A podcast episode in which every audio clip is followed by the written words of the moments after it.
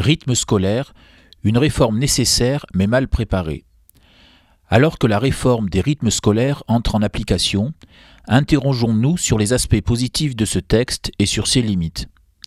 Les plus grands spécialistes, chronobiologistes, psychologues, tels que François Testu, Hubert Montagnier, Marcel Ruffo, ont, depuis les années 2000, montré l'intérêt pour les enfants d'un réaménagement des rythmes scolaires en France.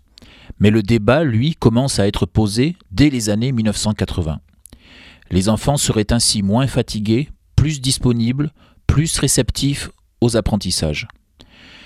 Si cette réforme est nécessaire, parce qu'adaptée au bien-être des enfants, elle risque dans les faits de créer de nouvelles inégalités entre les enfants de communes avoisinantes. C'est d'ailleurs ce que regrette Philippe Mérieux, professeur des universités en sciences de l'éducation, lui-même pourtant partisan de l'allègement des rythmes scolaires. L'idée d'alléger la journée d'école pour permettre à l'enfant de pratiquer des activités sportives et culturelles me semble bonne, déclarait-il au journal La Croix le 2 septembre 2013. Mais le risque est d'introduire des inégalités territoriales.